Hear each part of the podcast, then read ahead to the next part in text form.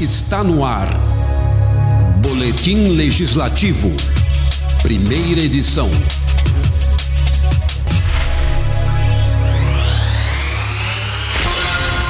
Olá, seja bem-vindo. Começa agora o Boletim Legislativo, primeira edição. Produção de Amanda Mendes e apresentação de Cláudia Jacobi. E Rodrigo Alcântara com trabalhos técnicos de Rafael Alves e Weber Maganhato. Confira os destaques de hoje. Projeto de lei prevê merenda escolar no período de férias. Prefeitura enviará à Câmara novo projeto de lei para permitir execução de emendas. Projeto propõe auxílio aluguel a vítimas de violência doméstica. Escola do Legislativo realiza a primeira semana do servidor público municipal. E a entrevista com a vereadora Cíntia de Almeida. Estamos recebendo aqui na Rádio Câmara, nos estúdios de hoje da Rádio Câmara, a vereadora Cintia Almeida do MDB, que está acompanhada da coordenadora Angélica Lacerda e presidente também do CMDCA. Falei certo, Angélica? Sim. Para a gente falar um pouquinho sobre a, o projeto Família Acolhedora e também os demais assuntos pertinentes à, à área. E aproveitando é, que teve recentemente aqui na casa vários trabalhos é, que englobam também o, o assunto. Participe você também desse bate-papo através das nossas redes sociais. Vereadora, seja muito bem-vinda. Angélica, seja muito bem-vinda. Obrigada. Obrigada. Vereadora, primeiro vamos explicar para os ouvintes no que consiste o programa Família Acolhedora. Em maio deste ano, o presidente da casa chamou a secretária de Igualdade e Assistência Social, que, que eu exercia esse cargo, e nós fizemos uma audiência pública sobre o tema, tendo em vista que em várias cidades do Estado de São Paulo, existe esse programa que foi implantado pelo Sistema Único de Assistência Social, que é diferente de SUS. SUS é saúde, SUAS é assistência social. Ele foi implantado em várias cidades e como proposta do governo federal desde 2015. O projeto estava parado no governo anterior e com Angélica Lacerda e outras técnicas da Secretaria de Igualdade e Assistência Social, trouxemos a discussão para a Câmara. Este programa consiste é, na garantia de que as crianças e adolescentes poderão ter um convívio familiar quando retirados da casa do pai e da mãe, da família original, pela vara da infância e juventude, depois de denunciados pelo conselho tutelar. Então, como a Angélica é, é uma bandeira acolhedora. Como a Angélica sabe de todos os detalhes, vamos deixar que ela dê uma esmiuçada e que o público possa nos entender, porque está em vias de ser promulgado pelo Executivo de Sorocaba e saber que há 124 vagas, né? E que várias famílias podem se inscrever, Cláudia, para ser, trabalhar como família acolhedora. Angélica, queria que você falasse um pouquinho do assunto também, dessa introdução principalmente, antes da gente dar um prolongamento ao, ao setor. Bom dia, obrigada pela oportunidade. Gostaria de destacar que o ECA, em seu artigo 98, ele prevê é, medidas de proteção. É importante falarmos sobre isso porque sempre que um direito da criança ou adolescente for violado, uma medida de proteção ela deve ser aplicada. Dentre as medidas de proteção, nós temos o acolhimento, o acolhimento institucional e o acolhimento familiar. Quando falamos de família acolhedora, estamos falando de atendimento, acolhimento familiar e os benefícios deste tipo de serviço para as crianças. Então, qual que é a diferença? Ambos garantem a proteção da criança. Porém, o institucional, a criança vai para os serviços de casas lares ou abrigos, diferente da família acolhedora, onde uma família previamente cadastrada, capacitada, acompanhada, se responsabilizará pelos cuidados desta criança ou adolescente. Existe a preocupação também de prevenção, no caso, não só depois que as crianças já, já tiveram algum tipo de abuso, mas sim essa família acolhedora de de ser uma, uma, maneira preventiva a esses casos? A família acolhedora, o grande diferencial dela é que a criança que está numa situação de violação, com medida de proteção, ela possa ser cuidada e ter os mesmos benefícios que uma criança tem no seio familiar, diferente da criança institucionalizada. Então, a literatura, os estudos comprovam que, por exemplo, um bebê que está numa instituição, é claro que uma cuidadora não tem condições de dar atenção como se deve somente a ele, porque são outros bebês que estão ali junto, diferente de uma família, que teria toda a condição de garantir para essa criança o melhor desenvolvimento. Porém, crianças em situação de acolhimento, elas estão sob medida de proteção. Elas já foram momentaneamente retiradas da família de origem, seja por qualquer situação. Porque houve uma medida protetiva, Cláudia. Uhum. Houve uma medida protetiva proposta pelo Conselho Tutelar, proposta pelo Conselho Municipal. Então já houve todo um estudo sobre as violações que essa criança vem sofrendo ela e os irmãos, pode ser um núcleo familiar, não só uma criança. Então, a família biológica perde temporariamente e em Sorocaba nós temos casas lares acolhedoras para essas crianças. Neste programa da família acolhedora, as famílias serão capacitadas e receberão no seio delas. Então, tira aquele, como a Angélica falou, aquele senso de instituição é, fica mais acolhedor, fica num núcleo familiar e é bom lembrar que essa família vai trabalhar a criança sem a intenção de adotá-la. Vai proporcionar o quê? todos os benefícios que uma família deve proporcionar aos seus filhos biológicos, mas vai trabalhar a autonomia dessa pessoa, desta criança, para que quando ela tenha 17 anos, 11 meses e 29 dias, ela possa ir para uma república, que é um outro programa que a Secretaria de Igualdade e Assistência Social deve estar levando a cabo também e que virá para esta para este parlamento para que possamos é, votá-lo também.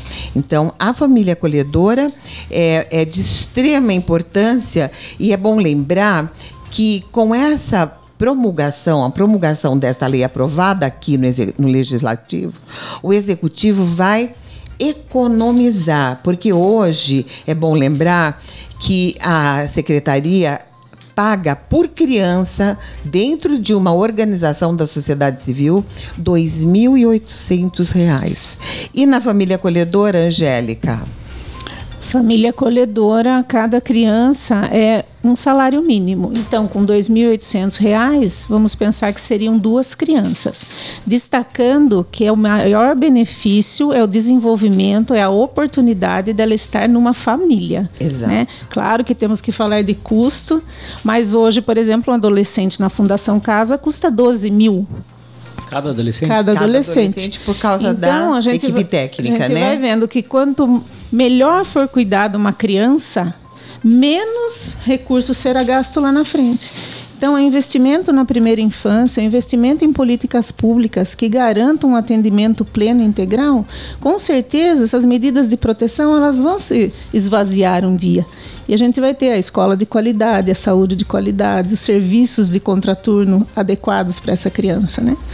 E, e é bom é... lembrar que o número de solicitações, o número de crianças esperando, né, é muito maior que a demanda oferecida. Então, é prioridade que essas famílias se proponham, né, se cadastrem, que sejam capacitadas para exercer esse mistério, como é nos países mais avançados do mundo, não é verdade, Angélica? E que as equipes acolhedoras sejam supervisionadas por uma organização da sociedade civil também que tenha know-how na área. Não é, não será fiscalizado pela secretaria. A secretaria repassará a verba para uma organização da sociedade civil que tem know-how e que vai supervisionar o trabalho mês a mês e relatar para a vara da infância e juventude e para a promotoria da infância e juventude também. E é um projeto que a gente não é nenhum que a gente fale assim, ah, é, é, é é um projeto a ser implantado para que a gente possa é, conhecer os resultados, estudar os resultados.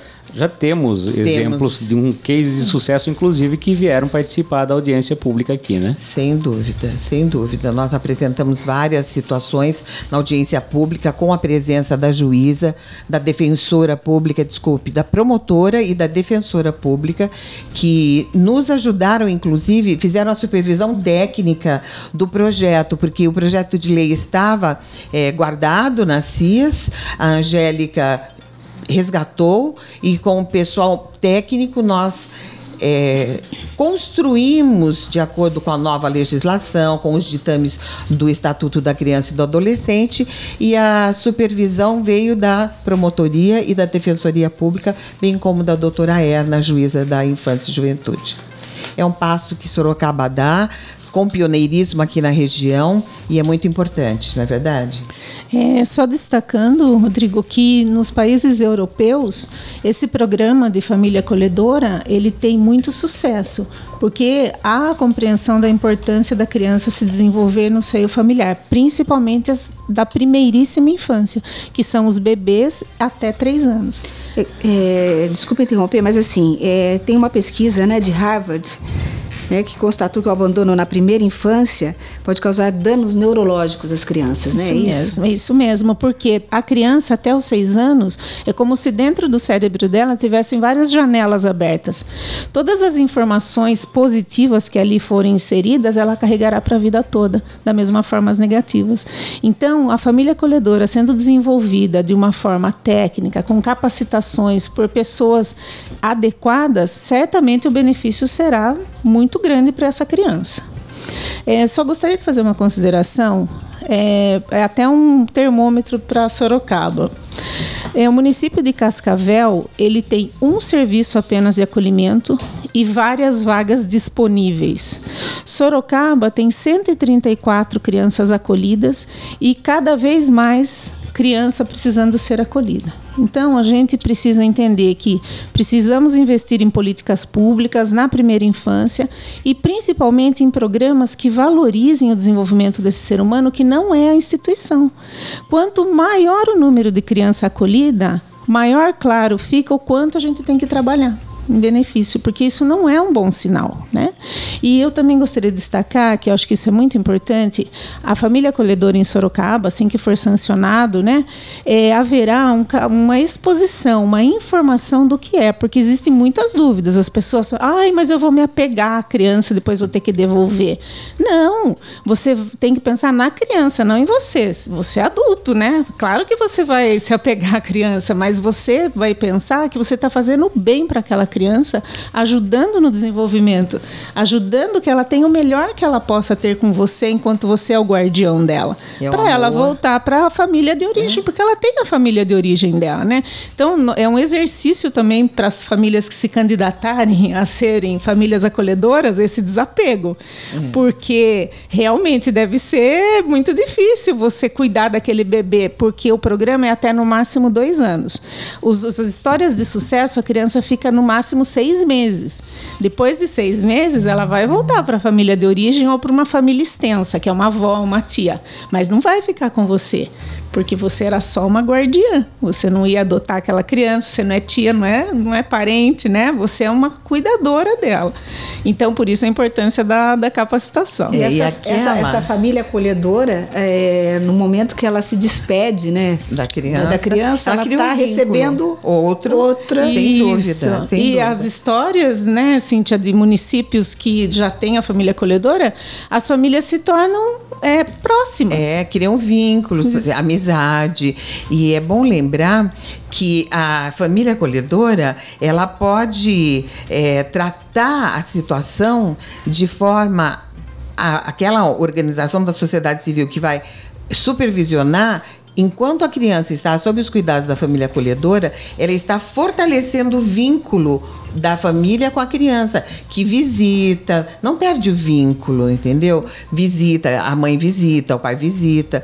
Toda a família origi, de origem daquela criança vai aprender a tratar a criança, né? Porque, como eu sempre digo, não existe um manual de como se comportar quando se tem um filho, né?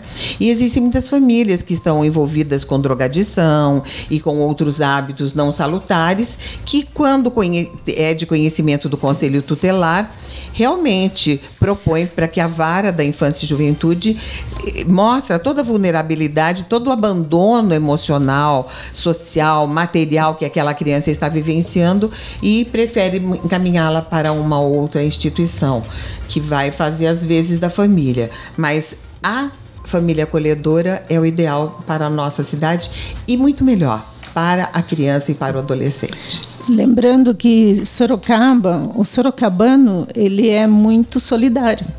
Então nós entendemos que quando for aberta essa inscrição, para quem tem interesse, esse cadastro, a gente entende que vai existir muitas pessoas muitas interessadas, pessoas. porque a cultura da nossa cidade, das pessoas daqui, é de ajudar.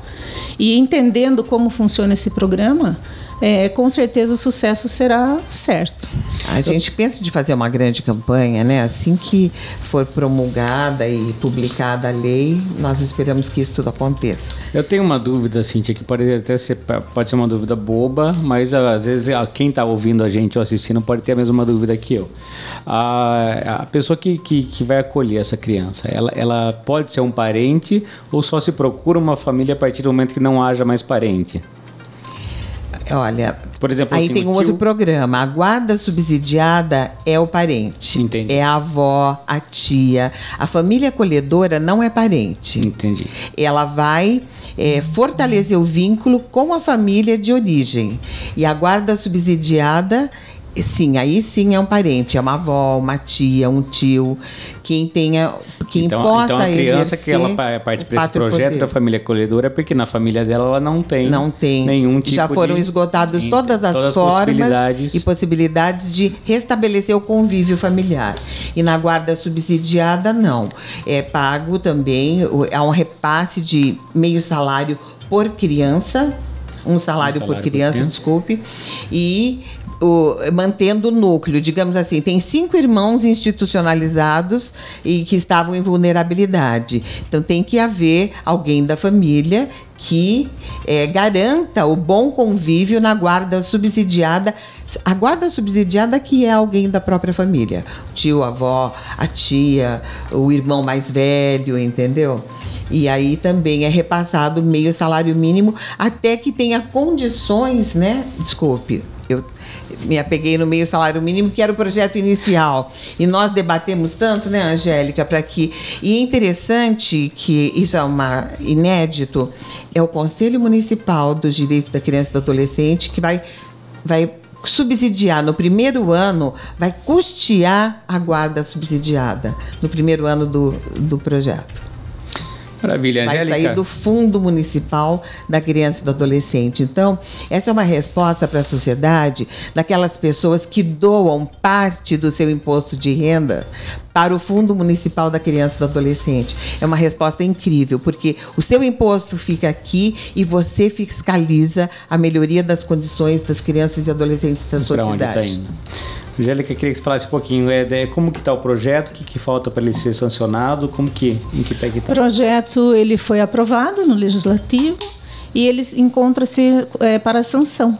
Né? A, a, questão da tramitação financeira, o empenho já foi feito, porque o CMDCA, como a Cintia disse, irá custear a guarda subsidiada por até dois anos, um salário mínimo para cada dois irmãos e mais meio salário para o terceiro irmão, se for um grupo de três irmãos, e mais meio sucessivamente. Então, e a guarda subsidiada, a gente entende que é a segunda alternativa de medida de proteção positiva para a criança, porque se ela não está com a família de origem, ela vai estar com a mais próxima, que a gente chama de família extensa. Depois vem a família acolhedora, que são pessoas que vão cuidar dessa criança enquanto a família de origem ou extensa não é localizada. Ou Angélica, só uma dúvida: quando a criança tiver, ou se a criança tem algum tipo de deficiência, é, como é o tratamento? Igual. Aí e as necessidades. Existe dessa... um aumento nessa, nessa ajuda? Existe. Existe. Existe um benefício, existe o salário e mais um acréscimo diante da necessidade dessa criança. Entendi. Existe uma inter-relação entre todas as secretarias do município. Vamos supor, uma criança que necessite do home care. Então, é, isso é prioritário. Então, a criança terá o home care na casa dessa, dessa familiar que tem a guarda subsidiada.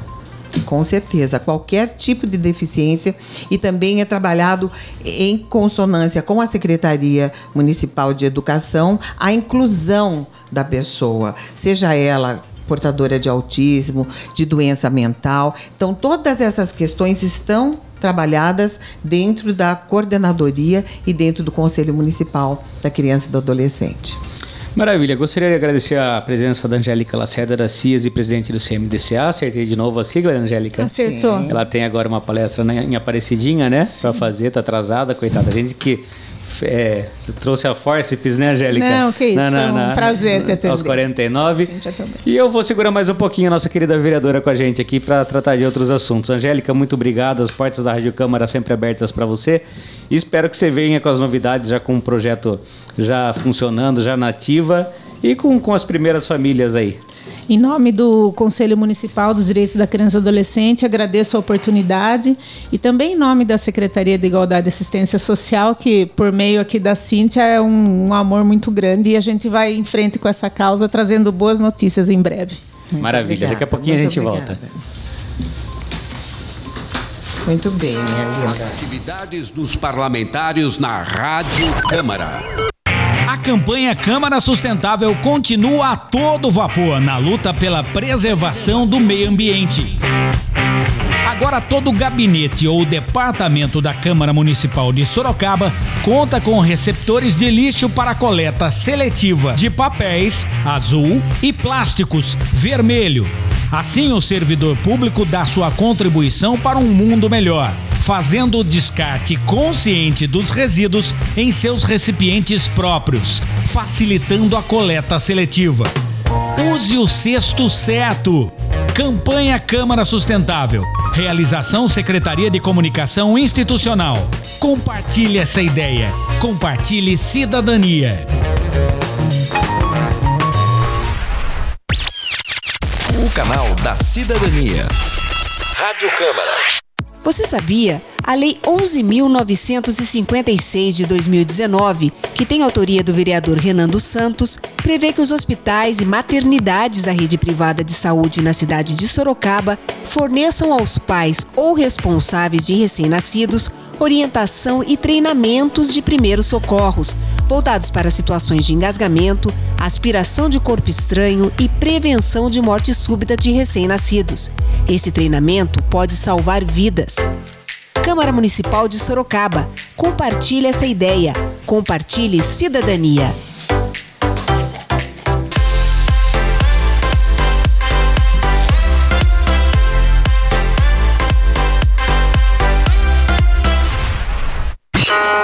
Boletim Legislativo, primeira edição. Voltamos com a nossa querida vereadora Cíntia de Almeida, que nessa sexta-feira vai fazer uma audiência pública, vereadora, falando um pouquinho sobre debater a importância da mulher na política. E a Cíntia, Cláudia Jacobi, nada mais, nada menos que a presidente do MDB, um dos partidos. Se você fala em, em MDB, você tem uma imagem de um homem bigodudo, né, Cintia? Não é, é verdade? verdade? Não é? E hoje ela é presidente do MDB Sorocaba. Da maior bancada. Da maior bancada da nossa Câmara. E no estado de São Paulo. No estado de São Paulo. É o maior colegiado de delegados do interior aqui, no estado todo, o maior número de colegiados. E, e no momento que a nossa Câmara tem três vereadoras e uma prefeita, queria que você falasse um pouquinho com a gente sobre isso, vereador. Então, Rodrigo, Cláudia, o século XXI exige a participação das mulheres na política. O Brasil precisa das mulheres em todos os espaços de poder, porque a conquista dessa representação política das mulheres deveria ser condizente com o papel que ela tem na sociedade. Um homem é sempre um design que vai a, a desenhar o estilo do veículo. Em quem ele pensa, Cláudia Jacob? Na mulher. Na mulher. Ele vai desenhar um sapato confortável, ele pensa na mulher. Lingerie, então tudo. Então esse esse papel da mulher em todas as instâncias da sociedade, esse papel deveria ser condizente na política. Por que, que a mulher não está na política? Infelizmente, ela foi criada de uma maneira a se sentir fragilizada. Então, quando ela vê a outra lá na política com a caneta, com o poder da caneta e tomar decisões ela reflete aquela fragilidade que culturalmente foi repassado para ela. Ela reflete naquela que está no poder. Por essa razão, Rodrigo, nós temos aqui no, no Legislativo Sorocabano 17 homens e 3 mulheres. Então, nós teríamos que ter 10 mulheres e 10 homens para Com que fosse, houvesse uma equidade, né? Então, qual que é o papel central? É trazer, é motivar a mulher para entender o seu papel na sociedade, o seu papel na cidade em que vive, que é no município que tudo acontece, e contribuir com as políticas públicas. Essa audiência pública é exatamente para essa finalidade. Nós vamos discutir o papel da mulher, o que precisa criar de política pública na área de educação, no direito à creche, que é direito da criança e não da mulher, na área do trabalho, como está a inserção da mulher negra, a mulher deficiente, como está a questão da mulher no, quando gestante na saúde, ah, da anemia falciforme, os ultrassons que as mulheres têm direito, mas não conseguem acessar esse exame mensalmente para saber o desenvolvimento do seu feto. Na legislação, nas leis, na atualidade, a Yara Bernardi e eu lutamos tantos anos, olha, há 38 anos, eu pessoalmente estou nessa lida de trazer a mulher, de empoderar a mulher, de proteger a mulher, né? Então, nós precisamos é, cotidianamente, o que é óbvio para você, para Cláudia, para quem está nos ouvindo, tem que ser repetido diariamente. Lugar da mulher é na política também, porque a política é uma arte. É uma arte de promover o bem comum. Então, nós todos vivemos nesse mundo exclusivamente para isso. Nós vamos levar a caneta, a casa que temos, os ouros que temos, nós vamos levar aquilo que deixamos, que transmitimos para as pessoas. Então, nós estamos procurando na cidade de Sorocaba, em todos os quadrantes norte, sul, leste, oeste, mulheres para participar da política sorocabana. E especificamente nesta sexta virá a presidente do MDB estadual, presidente do MDB Mulher estadual, e toda esta região do sudeste paulista está convidado, simpatizantes ou filiadas estão convidadas para vir discutir política. Maravilha. Vereadora, que horas que é audiência? Nós começamos às nove e findamos às doze. Das nove ao meio-dia.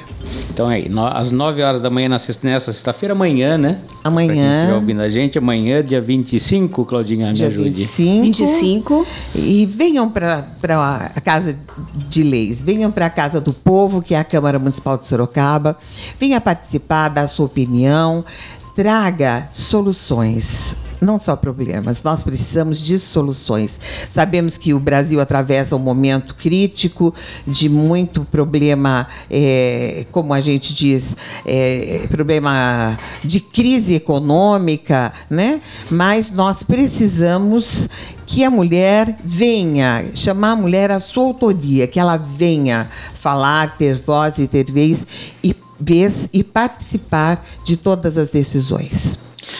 Vereadora, faça. É igual o Leandro Almeida, por exemplo. O Leandro é um cara muito ativo com a gente nas nossas lives, ele está sempre assistindo, ele ele está pedindo uma- um auxílio para a senhora. Vereadora Cíntia, bom dia. Por gentileza, uma atenção especial ao ANDI, Centro de Excelência em Autismo, que atende pessoas com espectros autistas e cerca de 10 deles vivem em vulnerabilidade social, precisam de uma residência destinada a essas pessoas. A entidade já tem um terreno cedido e precisa construir a casa para essas pessoas. Então, eh, eu quero dizer dizer para o Leandro que dentro da Secretaria de Igualdade e Assistência Social existe um plantão e também o CREAS, porque quando a, a pessoa já tem essa alta complexidade e já está dentro de uma instituição, existe o programa de aluguel social. Se a pessoa tem família e não tem onde morar, ou não tem família e tem que estar institucionalizada noite e dia, existem as técnicas de assistência social que podem orientar